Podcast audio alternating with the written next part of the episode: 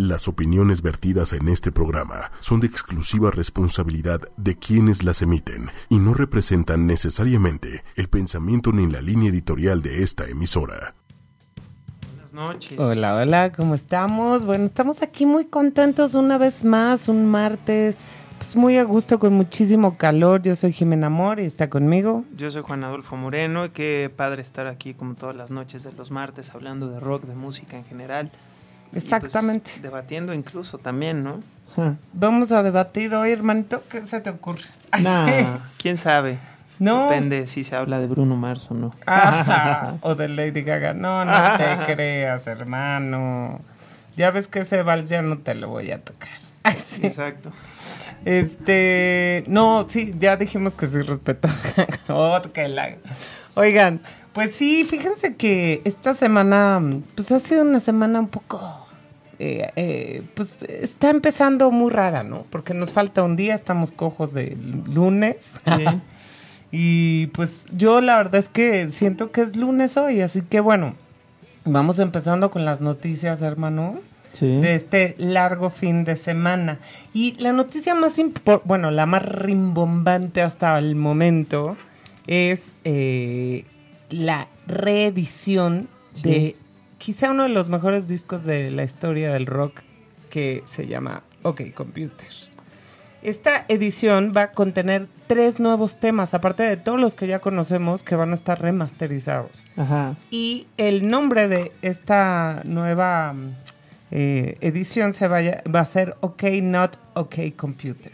Ok, not, ok, computer. ¿Qué bueno. opinas, hermano? Está bueno el nombre, me gusta. Está bueno, ¿no? Los temas inéditos son, eh, inéditos son I Promise, Man Ajá. of War y Lift. Fíjate, No sé si los ubico, igual y sí, ¿eh? A lo mejor han de estar en alguno que otro. concierto en vivo, vete a saber, ¿no? Sí, de hecho deberíamos de hacer ahí un research de estos títulos, porque luego por nombre yo soy malísima, pero sí los podría hasta reconocer, ¿no? Sí, fíjate que qué bueno que estén haciendo esta reedición. Es un disco, como decías, emblemático, es, es un clásico de los noventas. Hemos dicho ya en este programa que incluso creemos que es el disco más importante de la década. Cuando decimos el más importante, no solo decimos el, el más vendido o el más comercial, sino también hablamos del, del disco que más ha influido a siguientes generaciones de músicos y de y de pues concretamente rockeros y alternativos, ¿no? O sea, porque bueno, estamos hablando de este género en concreto, ¿no? Y así como hemos dicho que pues en los 60 fue el Sgt. Peppers, en los 70s el Dark Side of the Moon, y en los 80s es debatible, pero hemos dicho que el Joshua Tree de YouTube quizás haya sido el disco más importante, también por lo mismo, ¿no? O sea, porque bueno, ahí Edge marca un estilo muy muy claro de tocar la guitarra con el manejo de los delays y ese tipo de efectos, lo cual fue completamente también emulado e imitado por muchísimos, ¿no? Mucho tiempo después, este, durante mucho tiempo quiero decir.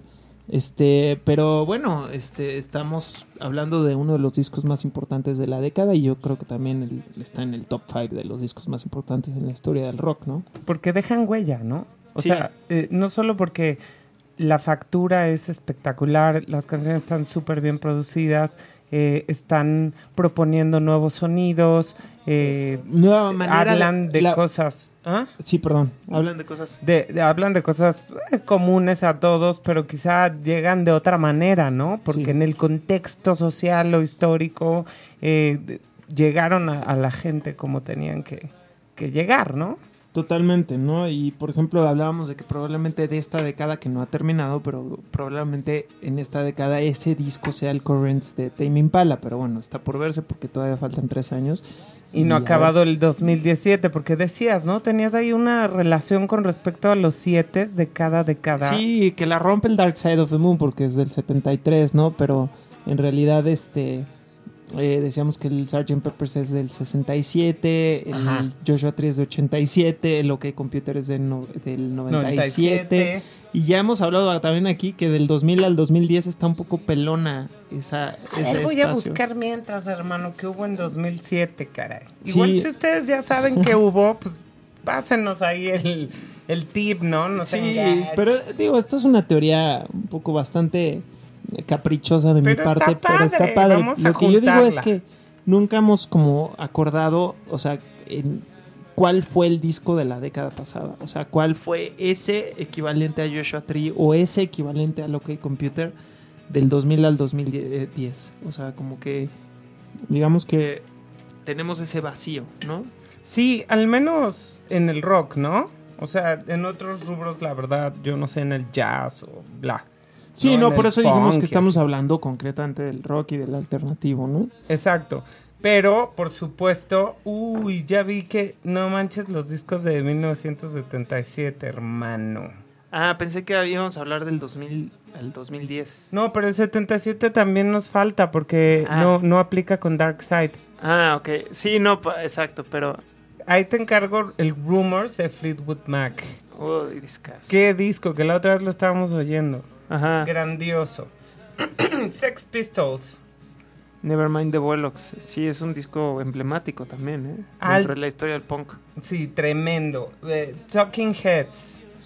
Los Ramones también sacaron el Rocket to, uh, to Russia. Mira, Animals de Pink Floyd. que- Que uh. es un discazo. No, ese es de mis favoritos, ¿eh? Quizá a mí me gusta más que el Dark Side. ¿Me odias? No, no. A mí me, se me hace que tienen como el mismo nivel. O sea, tanto el Dark Side of the Moon como el Wish You Were Here y el Animals me parecen que son tres discos que están al mismo nivel. O sea, Pero sí fue más emblemático, más generó más influencia más. Ajá, Eso y ni también hablar. son discos más innovadores, ¿no? Porque Sí. para cuando salió el Animals ya conocíamos el Dark Side y el Wish You Were Exacto. Si hubiera Here. sido al Entonces ya no era revés. tan sorpresivo el manejo de los sonidos, de la composición, de todo lo que hablaste, ¿no? Exacto. Pero sigue siendo un disco impresionante. Fíjate, de Bowie no, no, eh, no me parece un disco tan. El Low, bueno, a mí me parece increíble el Low. A ver qué tiene el, el low. Mm, mm, mm, mm. Ningún hit by. Ah, ¿verdad? no, es un gran disco, pero no estamos hablando de Ziggy Stardust o de. Exactamente. eh, ¿Cómo se llama el de China Girl? Nunca he sabido cómo se llama ese disco. Let's Dance. Let's Dance. O sea, que igual no es el disco favorito de Bowie, Ajá. pero es el disco que lo dio a conocer en el mainstream, ¿no? En las masas. También está The Idiot de Iggy Pop, que ese sí es un disco. que Mira, no qué loco, salieron, ese año salieron los tres discos más importantes en Del la historia punk. del punk. Ajá. El Rocket to Russia de los Ramones, el Nevermind the Bollocks de los Sex Pistols y el de Idiot de Iggy Pop. Qué, Qué loco. loco. Y paralelamente los discos más emblemáticos del progresivo, el de Yes, el, el Going for the One, Ajá. que es de los discos más conocidos de Yes, ¿no? Sí, a ver, eh, tan bueno, ya dijimos Animals. Claro, es que estaba de súper moda también el progresivo en ese año, por eso el, el punk era una respuesta subversiva ante este Sí, género. Por eso sí, se sí, ponían playeras que decían I hate Pink Floyd. Sí, porque era la contraparte. Sí, ¿no? Si no sabes tocar tan complejo ni componer tan, tan elaborado, puedes venirte del lado del punk. Exacto. ¿Cómo no? ¿Qué más? ¿Qué más? Eh, mm, mm. Bueno, aquí hay unos que no ubicamos, sí. básicamente. Bueno, el Hard Again de Muddy Waters es buenísimo. sí. Este, Ringo de Fourth, ah, uno de, de- de Ah, de Ringo de- Starr sí. en el 77, qué joya. Billy Joel hizo The Stranger. Mira, creo que es su primer disco, ¿eh? Bueno, Jethro Tull, Songs from the Wood, también. Creo que este de Billy Joel es su primer disco. Es- bueno. Bueno, pero Hablando de esa década, Este también, yo soy, acuérdense, aquí el que recomienda los documentales de Netflix. A ver, ahora qué nos tienes. Hay una serie documental de Netflix que se llama The Evolution of Hip Hop, que es increíble. toda la gente que esté en contra del hip hop, o sea, mi eh, papá. Por ejemplo, mi papá. Le recomiendo que le dé un chancito al, al- al- al documental porque te habla este, de cómo se gesta este fenómeno, este género. Y pues bueno, desde el punto de vista social, político, económico, es muy, muy interesante eh, el- lo que representa como modo de expresión este género, el por qué eh, cómo eh, a la gente se le empieza a ocurrir hacer rimas y cantar encima de los beats que a su vez lupeaban los DJs, que eran la contraparte de los DJs de las discotecas fresas como el Studio 54, etcétera, etcétera. Y empiezas a ver cómo estos cuates eran DJs que tenían las mismas capacidades, pero no ponían música comercial, o sea, música disco, sino funk y soul de verdad. Pero como no eran DJs de discotecas, eran DJs de Bronx y hacían fiestas en el Bronx y en los parques del Bronx y en las casas del Bronx y eran fiestas super underground y no, no, no, es, es increíble, ¿no? Ay, cómo- lo voy a ver, pero voy a llegar a verlo porque me encanta todo eso. Ajá, y cómo se da la mano es impresionante. Yo no creí, yo no sabía que antes de la voz empezó el break dance. O sea, el break dance es el baile que aparece a partir de este nuevo sonido, ¿no? Y este, y ya después se les ocurre meter letra y un micrófono y un MC que le llaman, que eran los animadores, que solo agarraban el micrófono para primero para decir que viva la fiesta, cómo está la fiesta. Como los sonideros aquí en Ajá, México. exactamente. Esa era, esa era la función del MC. Tú le has dado al clavo. Entonces el MC se ponía a decir chistes, decían, ¿quién tiene un BMW ahí en la entrada que está estorbando? Bueno, no un BMW, porque estamos hablando de que eran barrios bajos el Bronx, pero... Bocho. Güey, Ah, ¿quién sí. te- sí, este, está estorbando en la entrada, no sé, tal, tal. Entonces, se les hacía también muy chistoso decirlo con rimas, ¿no? Los beats que, que lupeaban, que sampleaban, como está el creador del famoso Scratch, ¿no? O Ay, sea, o sea, en el documental eh, sale. sale. Y aparte, como los negros son de edad, eh, o sea, suelen ser de edad incalculables y se cuidan, pues tú lo ves en la pantalla y se ve treintón. Obviamente debe tener cincuenta y tantos, pero No se ve treintón. Entonces es impresionante porque, o sea, tú lo ves y dices, no puedo creer que este cuate es el que inventó el Scratch en los setentas. Y te explica, sí, no sé qué, y era un sacrilegio poner tu mano en el vinilo, y yo fui del, yo me atreví a ponerlo, y entonces me di cuenta que si yo O sea, hacía ese ruido, podía meter otra... O sea, Y no, no, rítmico. no, impresionante todo lo que ves en ese documental. Y le, o sea, ves el hip hop y el breakdance desde otra, sobre todo el hip hop porque está más enfocado a la música, pero lo ves ya de otra perspectiva. O sea, no puedes verlo de, o sea, de la misma manera si ves ese documental, que además lo hace un hip hopero fresísima, negro, negro, sí, pero el cuate es fresísima y lo notas por su acento y todo. Y él resulta que estudió en la universidad, hizo su pos, o sea, su máster, su, su posgrado, lo hizo en hip hop, en historia sobre hip hop. Ah, caray. Entonces Ora. imagínate que estudiaste eso, eres hip hopero. Y aparte Netflix te suelta todo el varo del mundo para hacer tu O sea, es documental. producción de Netflix. Es producción de Netflix, pero eh, encontraron este cuate que era experto de hip hop para ser él como el host, el, el anfitrión del programa. Está increíble. Está Eso, eh, imagínate, parece, o sea, es como yo le decía a mi mujer, es como si a mí me Netflix me paga por hacer un documental sobre la historia del rock y entonces me pagan por ir a, esta- Exacto. a entrevistar a, a Little Richard y luego me pagan por ir a Londres a, entrevistar a McCartney y luego hacer yo mis propias conjeturas y hablar con Keith Richards, o sea, me volvería loco y se le ve a este a este a este personaje que está así, o sea, cada vez que se sienta con una de estas vacas sagradas de la Está historia del hip hop Pan no, from Helena, o sea, le ¿no? toman la cara y el pobrecito, o sea, no puede Está evitar así.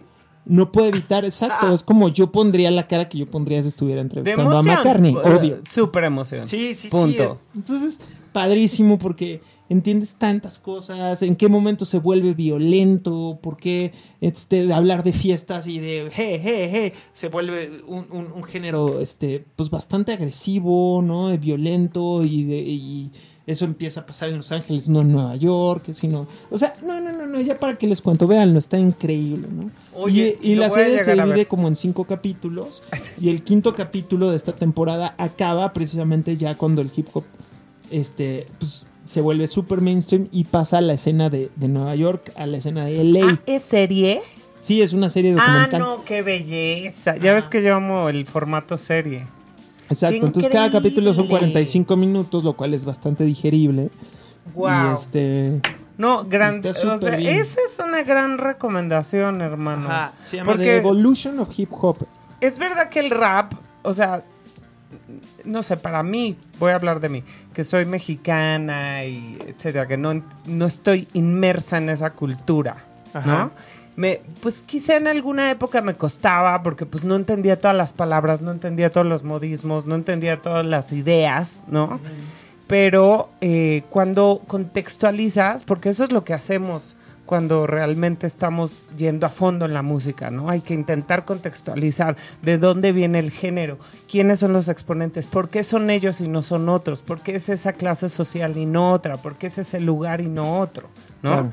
Cuando logras hacer eso, entiendes, todo cobra sentido, no es un capricho, no es que a alguien se le ocurrió hablar así, decir palabras unidas y como dice mi papá, se le olvidó cantar. No, no es que se le olvidó cantar, es que encontró otro método de expresión muy acorde a lo que estaba pasando en ese momento, quizá yendo en contra de lo establecido, que quizá justamente sí por eso no cantaban ¿no? Digo, al principio, como acabas de decir, eran animadores, ¿no? Igual ni se lo proponían. Sí. Pero eventualmente sí se vuelve, eh, digo, no he visto el documental, pero sé que se vuelve también como una actitud, ¿no? Un, statement eh, de, una sociedad y de, una época. Sí, Entonces, es antes de juzgar cualquier género, hay que ir a fondo, ¿no? Y luego decides si te gusta o no. O sea, por ejemplo, el reggaetón también es un movimiento, punto. O sea, es un movimiento social, nos guste o no, que derivó en lo musical y que, que es, se consume como nada en, en Latinoamérica. ¿eh? Claro. Pero digo, ahí sí yo puedo decir, pues a mí no me gusta, entiendo porque existe, o sea, igual no es caprichoso todo lo que ocurre en la industria, ¿no? Totalmente. Entonces es interesante que... Y a lo mejor un día, de, el día de mañana el reggaetón va a dejar de hablar de mujeres y de perreo y de mami, cómo lo mueves, y a lo mejor el reggaetón del día de mañana va a empezar a tener una expresión o una posición política y va a empezar a denunciar lo que pasa en pues los como barrios. Calle 13. Como Calle 13. O sea, sí, está pasando, quizá no, de, no Calle 13 es más un híbrido entre hip hop, reggaetón y todo. Y creo que traen esta cosa como de del reggaetón de, de perdón, del hip hop de, de, hablar de cuestiones y fenómenos sociales y de, y de situaciones que obviamente afectan a, a las sociedades marginales, etcétera, etcétera. Pero eh, digamos que a lo mejor en algún momento va a cobrar un sentido importantísimo a nivel letras. Sí, que es lo que le pasó al hip hop, que de, pasar de la frivolidad de hablar, de fiestas y animar a la gente, pasó a hablar de, pues, de cosas mucho más profundas de lo que pasaba en los guetos, en los barrios, de cómo trataba la policía a los negros, de, y ya era como una manera de denuncia, ¿no? O sea, y de expresión y de catarsis, ¿no? De los mismos negros que estaban en unas condiciones marginales muy, muy, muy, muy tremendas, ¿no? Así que bueno. Pues todo cambia, todo va evolucionando, así que vamos a, quedarnos a ver en qué para todo esto. Pero mientras, te invito a escuchar una canción de PJ Harvey que sacó ah. este año, aun cuando su disco eh, vio la luz el año pasado, el último que hizo. Eh, en, eh, recién acaba de sacar dos temas y te voy a poner uno, hermano, que se llama A Dog Called Money. PJ Harvey con esta canción de PJ Harvey, ¿no? De su nuevo disco. ¿Tú crees que ya la voz se le hizo así o no, qué pasa? No, no, yo creo que es una colaboración, ¿no? ¡Ay! Se me este, disparó una rola que no tenía que dispararse. A ver, vamos que... a poner. Este, PJ Harvey es, es una gran artista, una gran intérprete. Tiene una, un toque súper especial, medio oscuro, noventero. Es, es un personaje alternativo creo que fundamental dentro de la escena, eh, sí, para mí, dentro de la escena, eh, pues, alternativa noventera del rock eh, gabacho, ¿no? Sí, yo la fui a ver en vivo y confieso que cuando la fui a ver hace ya varios años, o sea, que tendrá unos ocho años, no más, pero bueno, X, conocía muy pocas canciones y puedo decirles que es uno de los conciertos más padres a los que he ido. Porque su música es de esa música que disfrutas aun cuando te, no te sabes todas las canciones. Porque está tan bien tocada. El ensamble era tan, tan maravilloso. Ella canta tan bien. La conexión con el público. O sea, no te creas que es de estas de. ¡Ay! ¿Cómo están? ¿Cómo se la están pasando? O sea, obvio no. Pero en su austeridad sí está conectando con el público. Claro, es que hay gente que conecta tanto para adentro que ya con eso conecta para afuera, no sé si me explico. Sí, porque es lo que decíamos la vez pasada, está tan en la música, en la letra y en el desarrollo. Que eso ya genera una conexión con la gente. Exactamente. casi hipnótica, ¿no? Y hay muchos casos, o sea, eh, es, es, es muy, es muy común verlo, ¿no?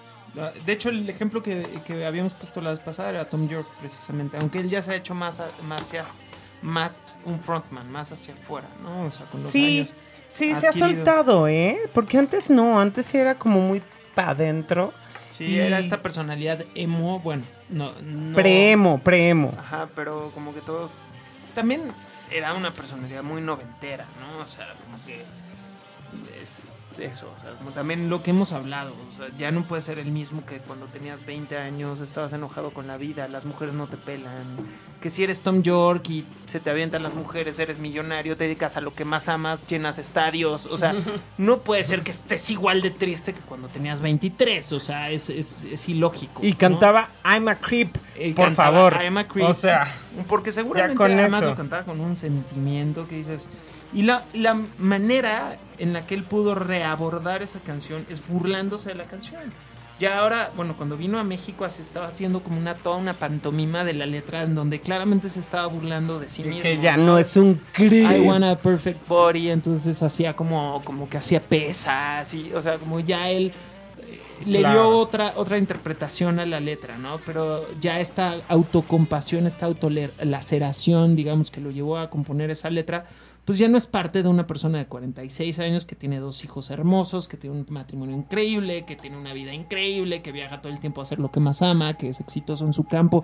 O sea, claramente, pues ya no puedes abordar con la misma con el mismo sentimiento una letra así, ¿no? Como alguna vez dijo Lennon en una entrevista, ¿no? O sea, dice, pues le dijo a una periodista, me, encanta, me encantaría seguir haciendo I Wanna Hold Your Hand, pero yo he crecido y aparentemente tú no. ¿no?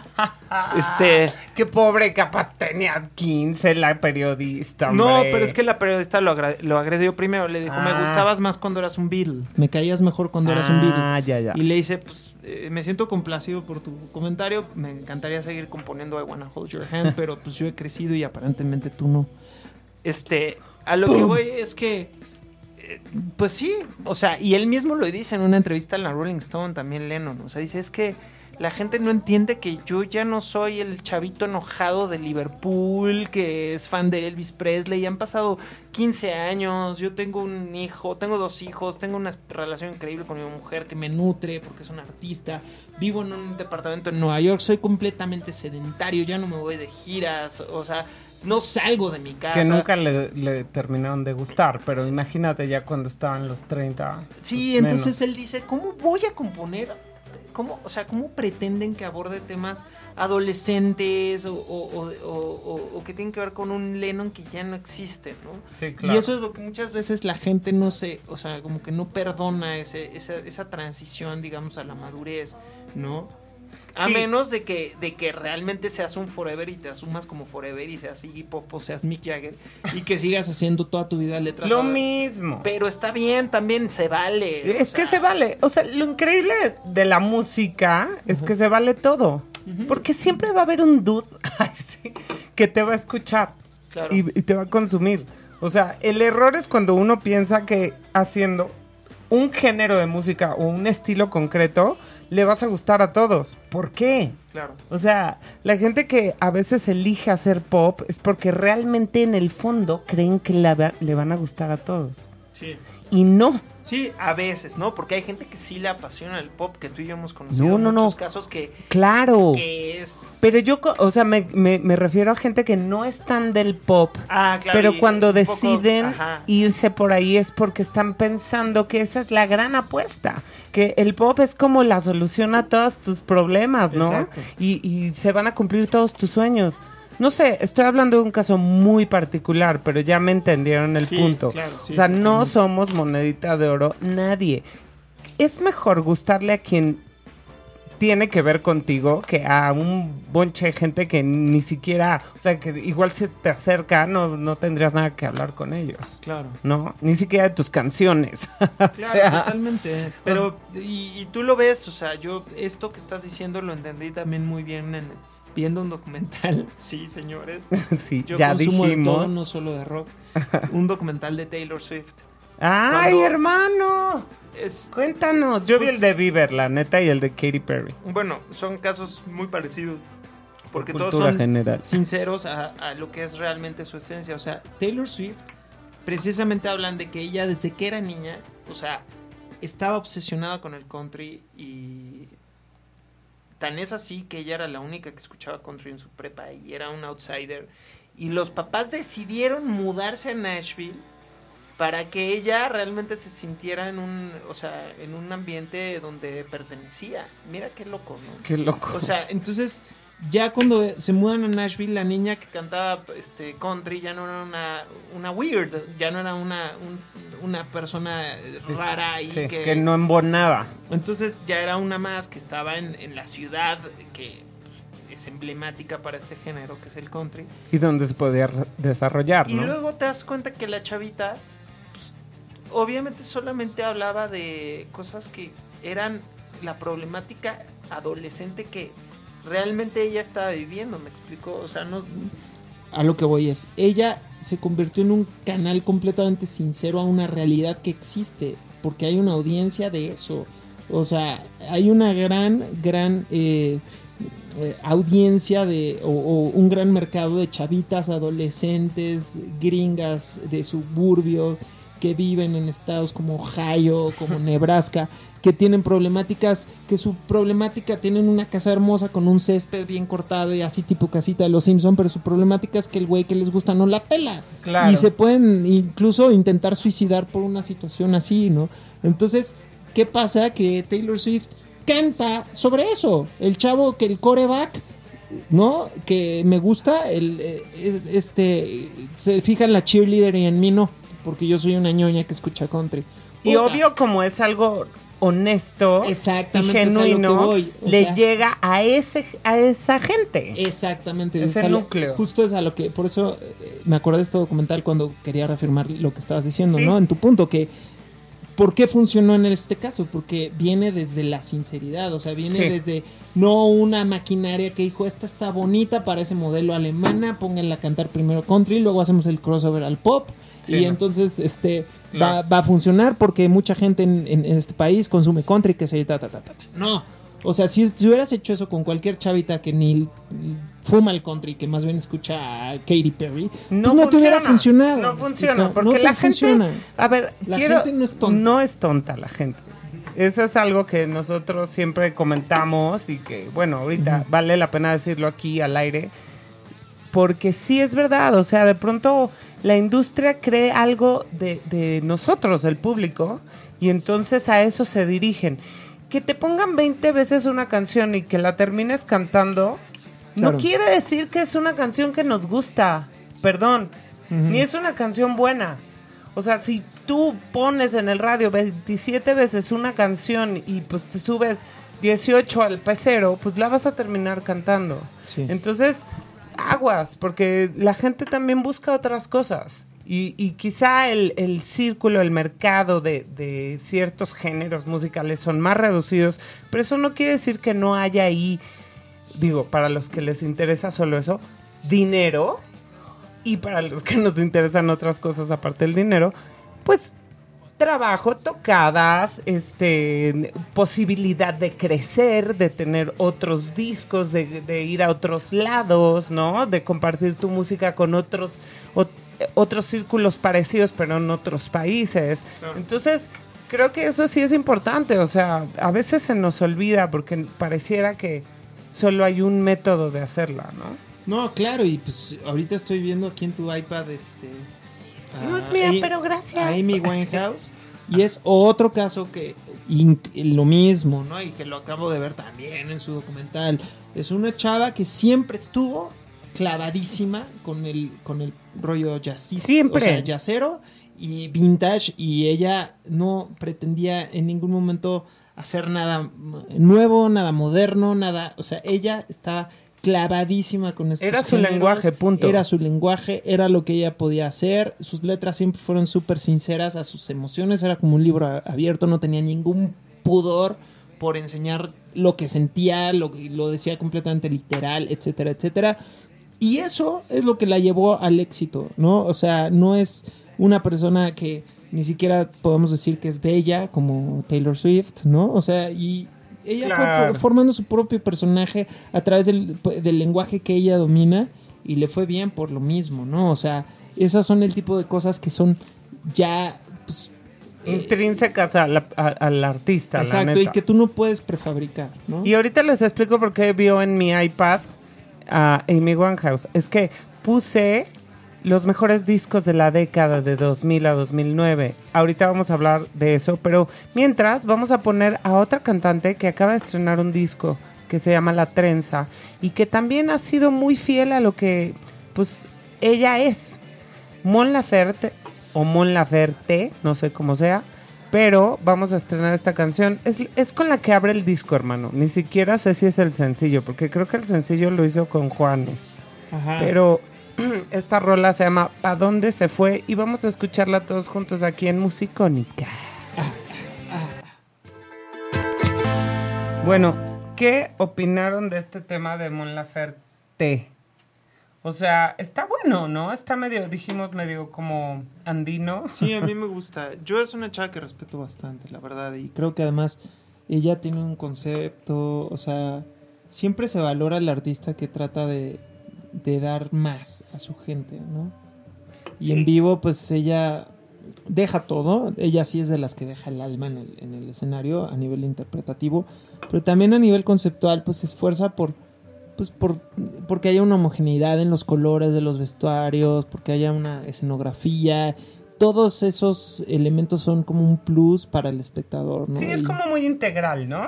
Sí, En, en todo su show y su imagen, digamos. sí, sí, sí, claro, y quién no, o sea, digamos, o sea, Jack White es, es, es el es, digamos, es el, el, el epítome de esto que estamos hablando, ¿no? O sea, de, de coordinar como esta imagen, combinar tu imagen, porque, ojo, cuando hablamos de imagen no estamos diciendo si eres guapo o no, o sea, eso ya es, es otra cosa, estamos hablando de imagen, de, de, de, de, de esto, ¿no? De Jack White, ¿no? Por ejemplo, salir de un color y que tus amplificadores combinen con el color que elegiste a- eh, como vestuario también, etcétera, etcétera, ¿no? Y Claro.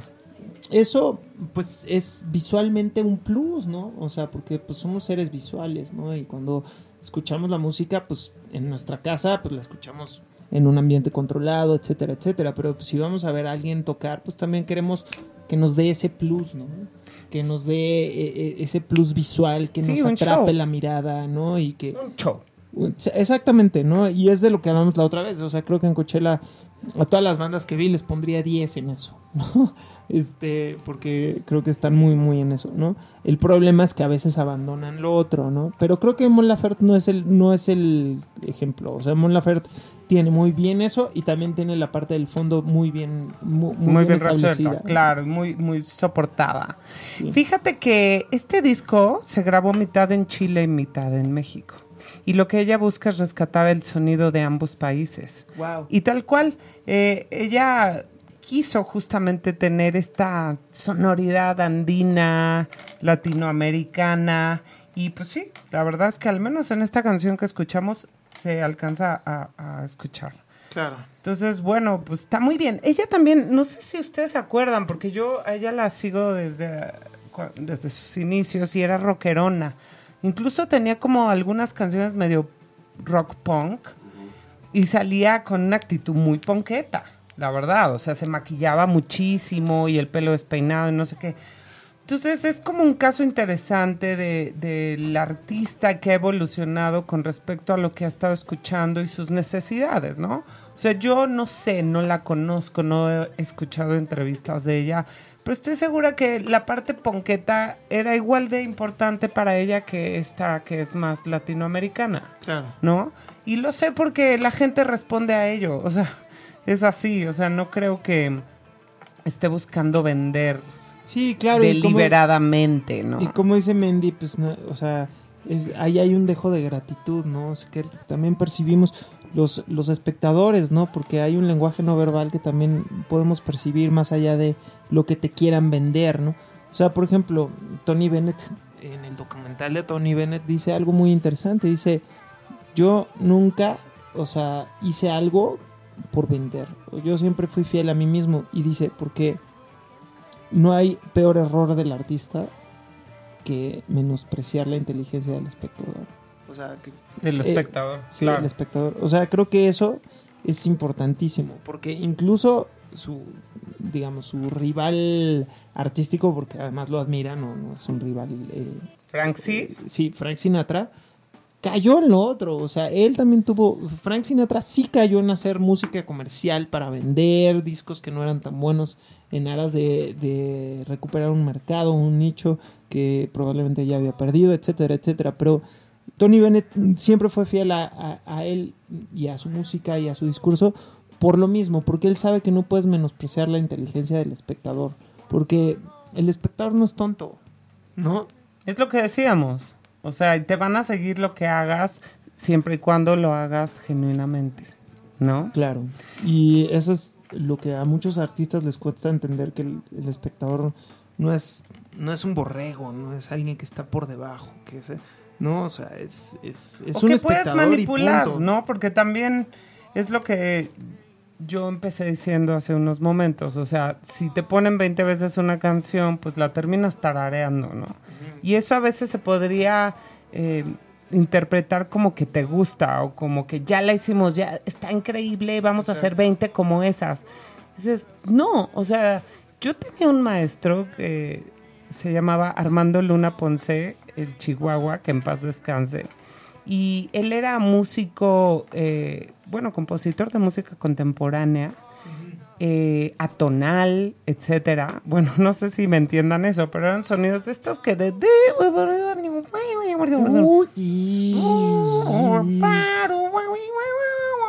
Bueno, entonces nos costaba mucho trabajo en la escuela entender esa música con partitura en mano, ¿eh? O sea, Claro. era, a ver, vamos a analizar este tema y luego este otro y todos así de, ¿what? Porque lo que leías igual te hacía sentido. Ya que mucha música de esa se, se compone con fórmulas matemáticas.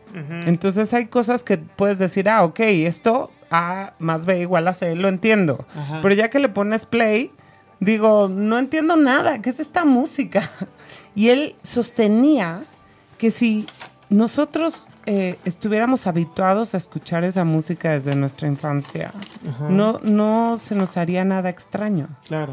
Lo que pasa es que no lo estamos, porque es más fácil hacer una melodía ñoña que no tiene como nada complejo Sí. que buscarle, eh, porque en realidad puedes tener garantías de éxito en ambas cosas, ¿no? Sí. Y para eso, pues te puedes asomar a la historia de la música y te vas a dar cuenta que hay gente exitosa con, con melodías complejísimas, como gente exitosa con canciones bobísimas, ¿no?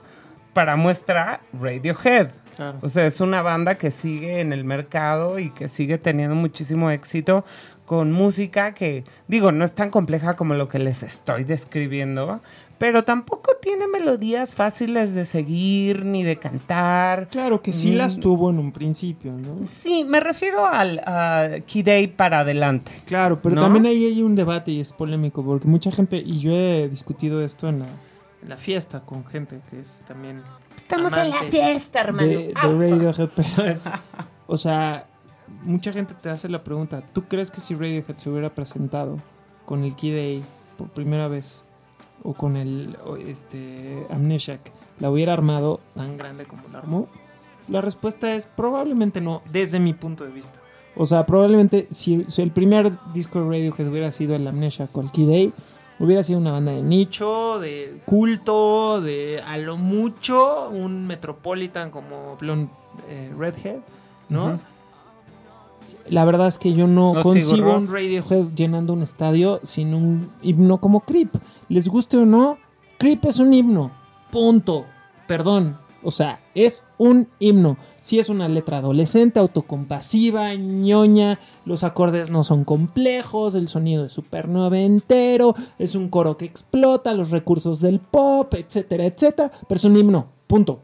Y así como es un himno creep, es un himno este, eh, high and dry, ¿no? O sea, y son canciones con verso, puente, coro, estructura popera, coro que abre, etcétera, etcétera.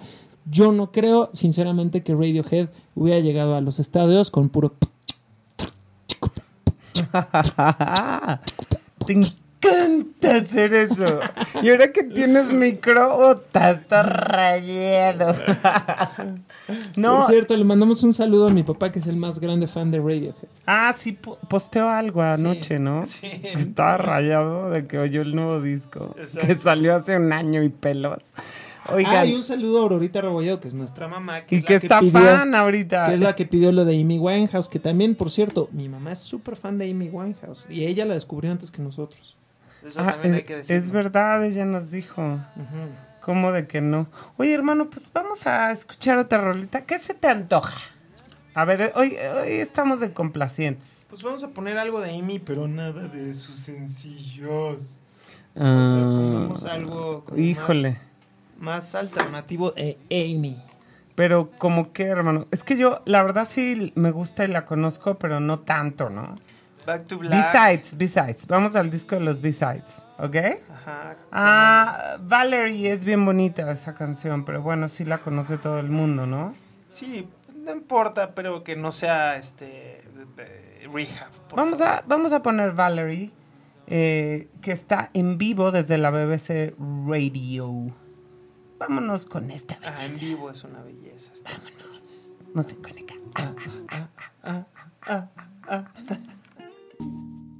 No, pues qué bonito, ¿no? Como diría un gran amigo, tan solo somos restos. ¿De qué? De la creación. Y en vivo, ¿eh? Ahí te encargo. Sí, no, no, es impresionante. Pues digo, cuando ves el documental de Amy Winehouse y te das cuenta que grabó el disco, creo que en dos días. La voz, pues dices, obvio, ¿no? O sea, ¿para qué quieres más? Yo no puedo creer, ella como siempre estaba hasta el queque y cantaba impecable. O sea, digo, ya cuando estaba ahogada, de verdad, o sea, genuinamente ahogada, no. Pero siempre estaba hasta el tope y cantaba muy bien. O sea, yo, bueno, es que yo no entiendo eso, la verdad, se me hace como algo muy impresionante. Pero pues era una fuera de, de serie. Ya lo dijo también Tony Bennett. Decía que ella era la que iba a seguir todo el, el trayecto, Legado. el legado de, del jazz. De la Fitzgerald y de todas ellas. Sí, no lo dudo. Pues, la verdad es que Tony Bennett habla mucho de ella en, en su documental también. Véanlo, no sean así. Sale también John Mayer, ¿no, hermano? Ah, sí. Neon, neon. Gran músico, eh, John Mayer. O sea, eh, quizás no soy tan fan de sus composiciones, porque eso ya es una cuestión subjetiva. Eh, no estoy diciendo que sean malas o buenas, simplemente no me encanta lo que él hace, pero sí es un música Es un musicazo, sí, sí. Y está bien guapo, ¿tú crees? Aguas con ese cuate. este, sí, ¿verdad? Oye, hermano, ¿y qué me dices de Metallica haciendo una otra buena ondez, no? Es Sí. que, eh, o sea, Sí, sí, ese es un tipo de cosas de que si lo hubiera hecho Dave Grohl lo hubieran es odiado. lo... No, yo te, lo es lo que te iba a decir. odiado más todavía lo que lo odian, ya. Yo te iba a decir, Pero como lo hace Metallica, pues entonces es lo más cool del universo. ¿tú crees? Yo creo que los dos están como en el mismo rubro de los que ven así tan tipazos que ya nadie respeta. O sea, es Ah. como, bueno, sí, es Metallica, pero ay, qué chafa. ¿Cómo no son más rudos? Bueno, les vamos a explicar qué pasó. Hay una banda que se llama, hermano, Blistered Earth. Earth, o sea, tierra ampollada. tierra ampollada. Ay, no, mis vidas. Bueno, al parecer es Debe una... de ser el nombre de una canción de Metallica. Ah, seguramente. Estoy haciendo una suposición, lo Bueno, cual no es ahorita- nada periodístico, pero si me equivoco, miéntenme la madre en las redes sociales. Exacto. O en una de esas hasta ahorita lo buscamos. Pero la cosa es que esta banda es de las más importantes bandas tributo a Metallica, Fíjate lo que son las cosas. hermano. Y entonces, pues un día estaban muy felices tocando, ¿no? Y posteriormente alguien les robó sus instrumentitos en Oregon. Ajá. Qué poca va. Ah. En mis vidas. O sea, seguro no tenían la parafernalia de Metallica. O sea, tenían una camionetita ahí pedorra donde ponían sus, sus instrumentos y se los robaron, oigan. Abrieron la camioneta y se los robaron. Seguro tenían buen equipo.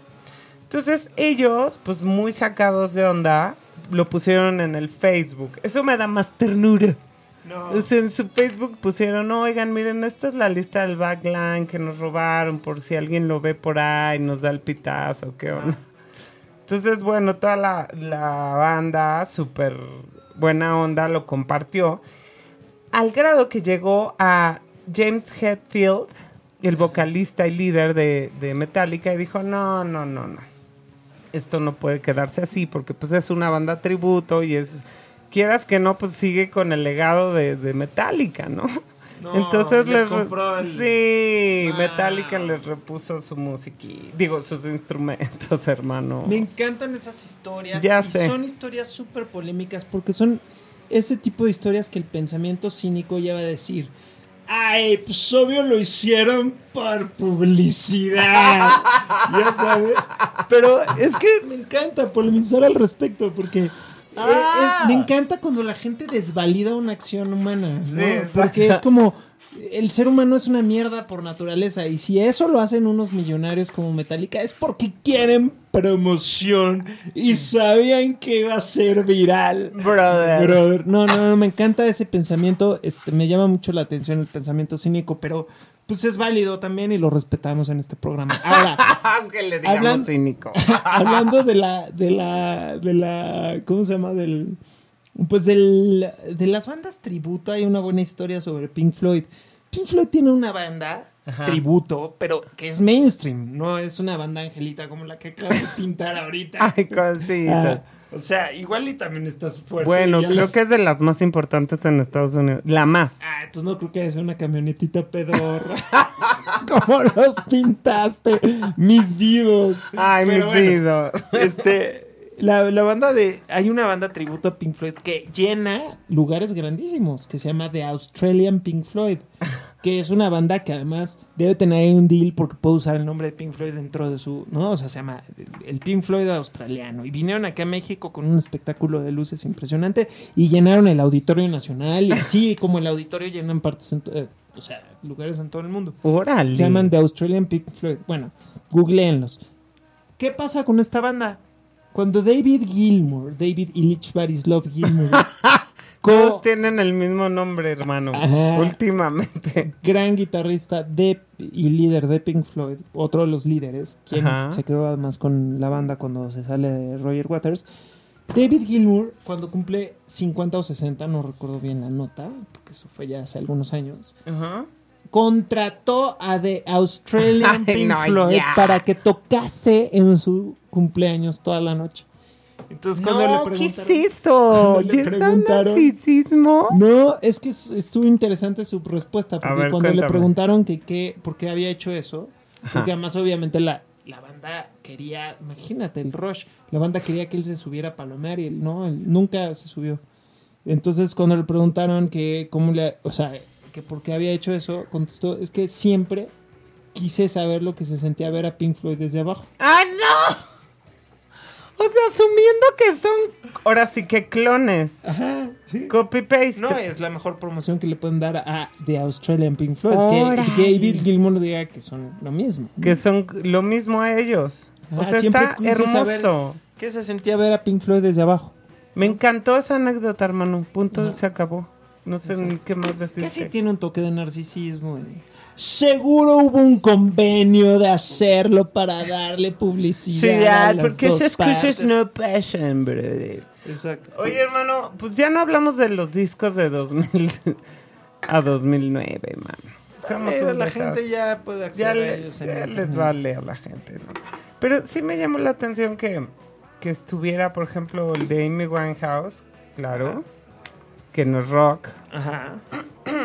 Habíamos hablado nosotros del de Justin Timberlake, Justified. Ah, ese es un discazo. Y ese creo que es de 2000. Está Room of, of 2002. Fire de los Strokes. Son los que me acuerdo, ¿no? Sí. Pero 2002 es verdad. No, no, no, no, no me- Ah, bueno, fíjate, hablábamos de PJ Harvey. Ah, Stories from the City es de 2000. Fíjate. ¿no? Y bueno, hay muchísimas, muchísimas, eh, digamos, muchísimos otros discos que, que pueden hacer. Ah, ¿sabes cuál está? El Third de Portishead. Solo que Ah, claro que no es un disco ni para las masas, ni que dejó mucha... No, no, no creo que haya afectado o influenciado muchas bandas, ¿no? Claro. Más que las que suenan como ellos. Y Radiohead. Y Que Sigur por cierto comparten a baterista. Exacto. Tienen una relación abierta con el baterista. Exacto. Es multiamor. Ajá. multi- poliamor. Ay, no manches. El Howl de la Black hermano. Rebel Motorcycle. Club. Club. Vámonos con la Black Rebel. Sí, ese disco es mi preferido porque es el más folk, el más acústico, el menos oscuro. Y bueno, también me gustan los otros, los oscuros, los Los otros son irreales. este, pesados, No pero el sabes. Howl tiene como esta luminosidad blusera, folky. ¿Qué es Howl, eh? ¿Qué, qué es? Aullido. Ah, ok. ¿Qué, ¿Qué rola quieres para despedirnos? Este, Discazo, esta que me verdad. pone de buenas, mano. Pues va, ponla, hermano. ¿Cómo se llama? Me It's- pone de buena. Oye, ¿por qué no suena? Ah, caray, porque espérate, nos tenemos que despedir primero. Ah, se llama It Ain't No Easy Way. No hay un camino fácil. Ya saben, aquí somos de la luz. Y les voy a explicar que cuando fui a Black Rebel Motorcycle Club, su, el, el papá de Robert Bean, el que era, eh, el, el que es el bajista y fundador también de Black Rebel, cantante, que los dos cantan, ¿eh? Robert Bean y Peter Hayes. Este, su papá, ¿Su papá de él? ajá, Michael Ajá. Bean, Ajá. era el ingeniero de sonido en vivo. Y también mezcló un par de discos buenísimos, entre ellos el Baby 81. Grande. Que suena impresionante, lo mezcló el papá Michael Bean, quien a su vez había tenido una banda cristiana que se llamaba The Call, obviamente la el llamado, este, en los ochentas. Y Ah, sí, este sí. señor Michael Bean a mí me parecía un genio porque el sonido que lograba con, su- con la banda de su hijo era impresionante. Entonces cuando tocaron aquí en el Metropolitan, tuve el, perdón, en el Salón 21, tuve el honor de pasar al backstage por cuestiones que ya da lo mismo platicar acá. Y en vez de fanfrongelear a los hijos, fui a fanfrongelear al señor, con quien- que en paz descanse, por cierto, con quien tuve la oportunidad de hablar de audio, de sonido, de micrófonos. Y era increíble hablar con este señor sobre esos temas. Y recuerdo que esa velada estuvo Peter Hayes, el cantante y guitarrista de esta banda, uno de los dos cantantes y guitarrista de esta banda, a- eh, toda la noche palomeando rolas de tanto de Johnny Cage como de Bob De Dylan. Elvis, ¿no? ¿No? No, de Bob Dylan Ah. y Johnny Cage. Órale. De las que recuerdo, porque pues ustedes no están para saberlo ni yo para platicarlo, pero pues ya estaba yo en estado inconveniente. Pero les dejo este rolón de esta gran banda. Bye. Nos vemos el próximo martes. Es, es, es, es. Si te perdiste de algo o quieres volver a escuchar todo el programa, está disponible con su blog en ochoymedia.com. Y encuentra todos nuestros podcasts de todos nuestros programas en iTunes y Tuning Radio. Todos los programas de ochoymedia.com en la palma de tu mano.